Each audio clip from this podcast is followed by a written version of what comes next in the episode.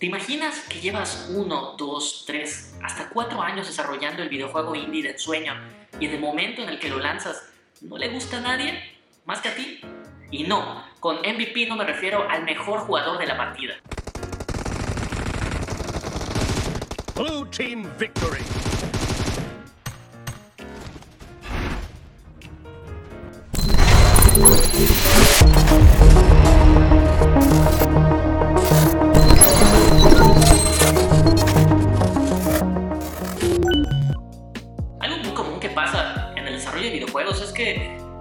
Muchas veces cuando estamos como que muy emocionados y tenemos una idea que creemos ingenuamente que es la mejor del mundo y que somos únicos y originales y detergentes y los únicos que tenemos esa idea en la cabeza y que va a cambiar el mundo y que va a hacer todo ese tipo de cosas, casi siempre eh, tenemos este, este mood, que me encanta llamarlo entusiasmo salvaje, el cual de una u otra forma tenemos esta idea y, y, creemos que podemos llegarla a cabo sin antes haber hecho suficiente para pues, eh, poder hacerlo. Y estoy hablando no solamente de conocimiento técnico, estoy hablando también de conocimiento artístico, estoy hablando acerca de también eh, balance en cuanto a niveles de producción, en cuanto a game design, en cuanto a un montón de cosas. Y muchas veces ingenuamente tener esta clase de ideas enormes acaba siendo que pues de repente eh, es muy común cuando me preguntan o me hablan acerca de videojuegos, me dicen, oye Jerry, eh, tengo esta idea de videojuego, ¿qué te parece si imagínate un League of Legends? O sea, en ese momento los paro en seco y les digo, espérame, o sea, muy posiblemente, y así como la mayoría de los gamers que amamos los videojuegos, queremos hacer un clon o nuestra versión de nuestros juegos de ensueño. A mí en lo particular alguna vez me encantaría hacer como que algo parecido a un Final Fantasy, pero hay que ser realistas. Ya sea en mi caso como en Final Fantasy, así como tanta gente que me ha dicho que quiere hacer su League of Legends, que quiere hacer su Fortnite, que quiere hacer su Halo, que quiere hacer su World of Warcraft, o sea, juegos así como inmensos, los cuales a veces eh, cuando estamos comenzando o queremos comenzar, pues no nos damos cuenta de que pues usualmente vemos estos créditos al final de estos juegos y nos damos cuenta de que son créditos de, ¿qué quieres tú? 5, 10 minutos, los cuales tienen más de, generalmente entre 100, comenzando así como que viéndonos realmente austeros, por así decirlo, hasta 500 o 1000 personas juegos que tienen una cantidad de gente una cantidad de presupuesto y una cantidad de producción muy parecida a las películas de blockbuster, a las películas que vemos de verano. Y me refiero a estas grandes películas AAA de, que vemos siempre los veranos, tipo Transformers, tipo eh, todas estas sagas de grandes trilogías, tipo Harry Potter o esas porquerías que hace Zack Snyder. O sea, realmente son juegos gigantescos y tenemos que tenerles el respeto por lo que es y lo que son. Y tenemos que comenzar de una forma muy realista.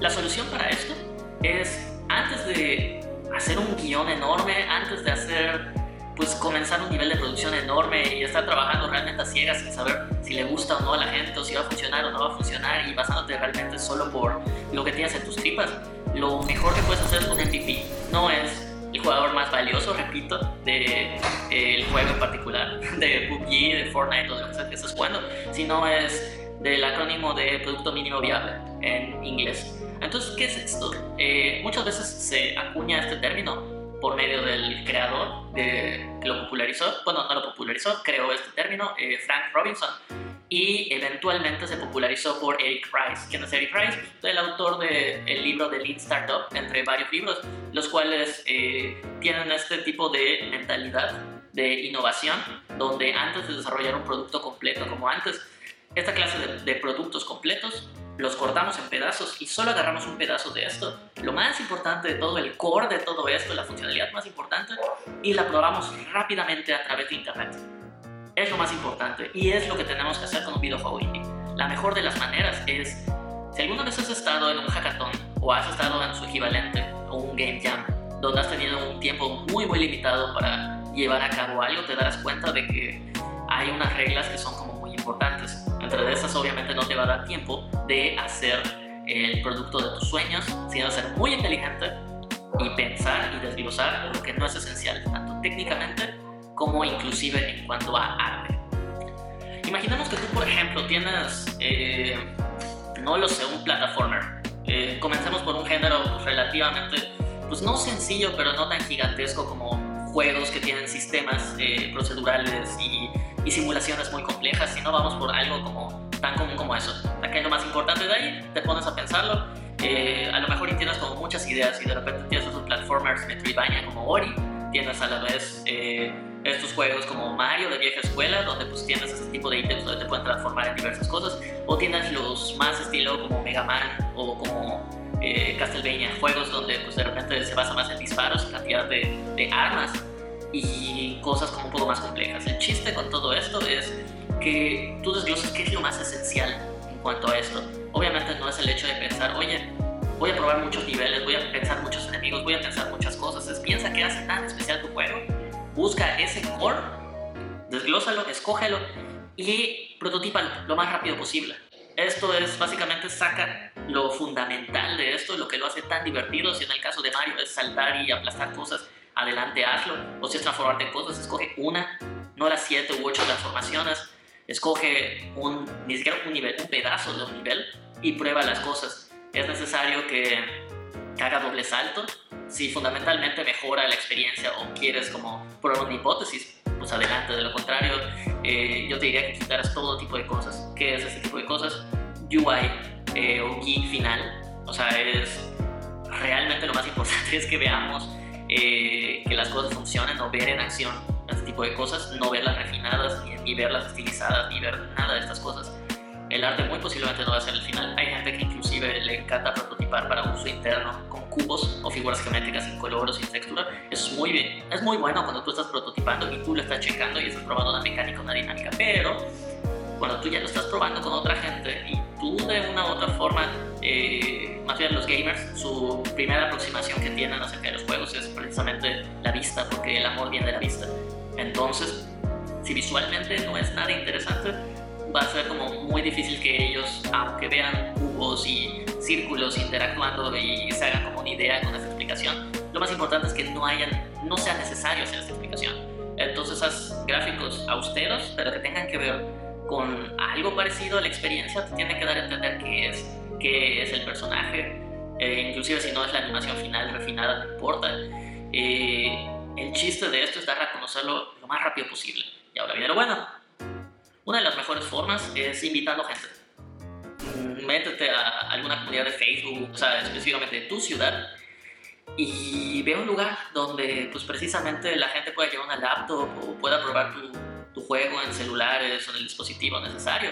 Invítalos ahí. Te recomiendo mucho hacer que eh, sea un ambiente cómodo, que ellos se sientan bien, no sé, a lo mejor ni siquiera tienes que invertir tanto, invítales unos refrescos, invítales unas pizzas, invítales lo que está a tu alcance, no tiene que ser algo gigantesco ni tiene que ser necesariamente muchísima gente.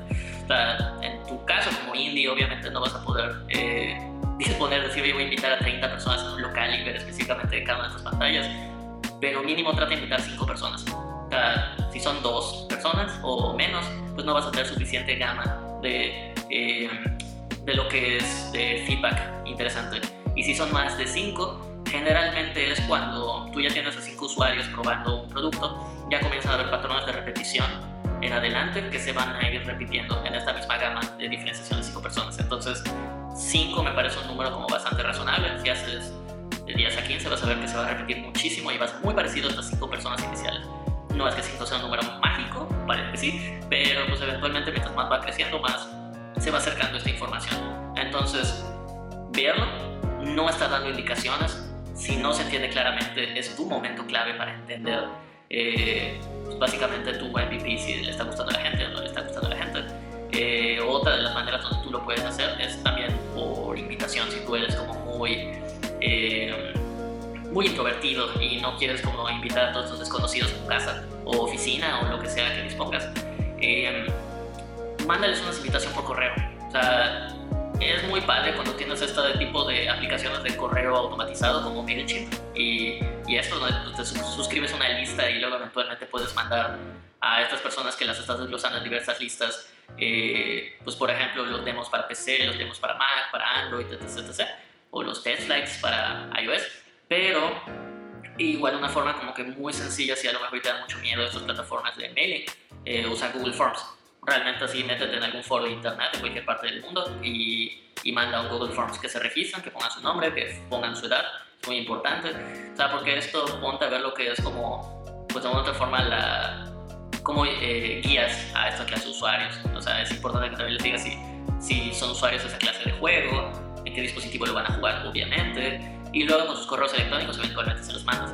Es muy importante que también después les mandes otro Google Forms hacia una retro, que te digan ahí específicamente qué fue lo que les gustó y qué fue lo que no les gustó para pues, poder hacer esta retro.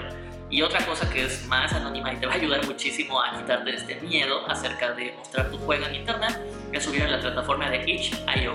¿Cómo se escribe? Es itch.io. No es .com, es .io. En esa plataforma, a diferencia de, por ejemplo, la eh, Google Play, eh, la App Store o Steam o cualquiera de estas tiendas, no hay un precio de entrada. ¿Qué es esto? En la mayoría de estas necesitas una licencia, necesitas pagar un derecho para publicar tu juego casi siempre al menos es de mínimo 99 dólares, realmente eh, varía, pero por ahí están los rangos. Y itch.io, pues generalmente, eh, más que generalmente es uno que es completamente gratuito, inclusive los puedes vender, no solamente los distribuyes. Es una plataforma bastante noble, bastante buena y hasta inclusive tú le pones como que el porcentaje de utilidad que tú le quieres dar a la plataforma. Entonces es una plataforma súper útil para pues estar como compartiendo tu MVP.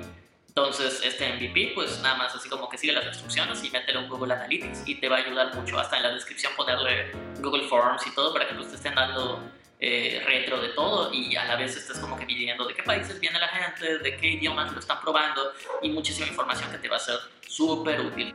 Entonces, ¿qué es lo que aprendimos con el MVP? Primero que nada, ¿qué es lo que quiere el jugador? lo más importante de todo esto. Si algo no le gusta del juego o al contrario, si sí le gusta la dinámica, si sí le gusta el concepto del juego y sobre todas las cosas, que te dé ideas de features, que te dé ideas igual hasta de contenido, eso es así único. Otra de las cosas también es pues, va a enseñar más acerca de nuestra competencia. O nos va a enseñar igual acerca de cómo somos en comparación a otras personas. Y también a la vez, no vas a poder evitarlo, van a comparar tu juego con otros juegos. Entonces es ahí tu decisión respecto a decir si vas por esa misma aproximación y por ende la gente que le gusta ese tipo de género o ese tipo de juego en específico, que se te vaya empapando un poquito y saber qué es lo que vas a ir agarrando para no ser literalmente un clon de esto. Y también vas a poder hacer una lista de prioridades, que es esto, saber genuinamente qué le gustó a la gente. Sea, es decir, oye, pues al final podría ser que el concepto gustó más que la misma mecánica que tú querías probar entonces, pues a ver, oye, pues a lo mejor voy a hacer más contenido, oye, a lo mejor y el personaje principal puede mejorar más, oye, pues a lo mejor y podría irme por otra dirección completamente. Y también tener humildad para saber si genuinamente no le gusta a nadie, hacerte la pregunta si vale la pena seguir con este proyecto. Algunas de las reglas para hacer un producto mínimo viable es el hecho de, uno, en el momento que tú tienes como que todas estas features que tienes en tu cabeza, agarrar las fundamentales y prototipar a partir de ahí. Es tratar de decir, oye, pues no voy a hacer todos los sistemas, pero a su vez también es como bien importante hacer trampa. ¿Cómo puedo hacer trampa con esto? Pues obviamente, eh, si tú quieres probar un sistema, pues a lo mejor y tú no tienes la disposición técnica o el suficiente equipo para hacerlo, pues eh, si lo estás haciendo con Unity, por ejemplo, o con Unreal, métete en la Asset Store y pues cómprate un sistema que sea parecido a lo que tú quieres probar literalmente hay de la mayoría de géneros como más populares de todo, a menos de que tu género sea muy, muy exótico o de un género de juego que ya no esté como que muy en boga o muy experimental, es casi seguro que lo vayas a encontrar ahí. Y también al mismo tiempo, si tu juego es de esta clase de juegos tipo como Flappy Bird, Infinite Runners o todas las cosas móviles, pues también eh, entra dentro del género de hipercasual. Te recomiendo más como pues eh, agarrar unos dos engines que son casi drag and drop eh, gráficos y que ya tienen muchos sistemas de juego embediados, como por ejemplo Buildbox, Stencil o GameSalad. Me parece que Buildbox tiene una versión gratuita, entonces tiene de la mayoría de estos géneros hipercasuales, entonces pues, realmente puedes como que probar rápidamente y pues entender acerca de este balanceo de sistemas, si es como necesitamos moverle la velocidad, si tenemos que bajarle un poquito la física, si tenemos que subir un poquito la intensidad de los saltos, si tiene que haber más personajes, si hay menos personajes. O sea, y genuinamente ahí te preocupas más por el hecho de pues, no de prototipar de cero tu idea, sino en llevarla a cabo lo más rápido posible e irte con lo fundamental, no irte con todo lo que pues, en realidad no adhiere tantísimo valor a tu juego por ejemplo, como los leaderboards, como pues, por ejemplo los ranks o los eh, records o por ejemplo igual los achievements, o sea, cualquiera de esas cosas, quítalas. Entonces, eh, cómo saber si sí estoy haciendo un producto mínimo viable es pregúntate cuánto tiempo ya llevaste a cabo haciéndolo.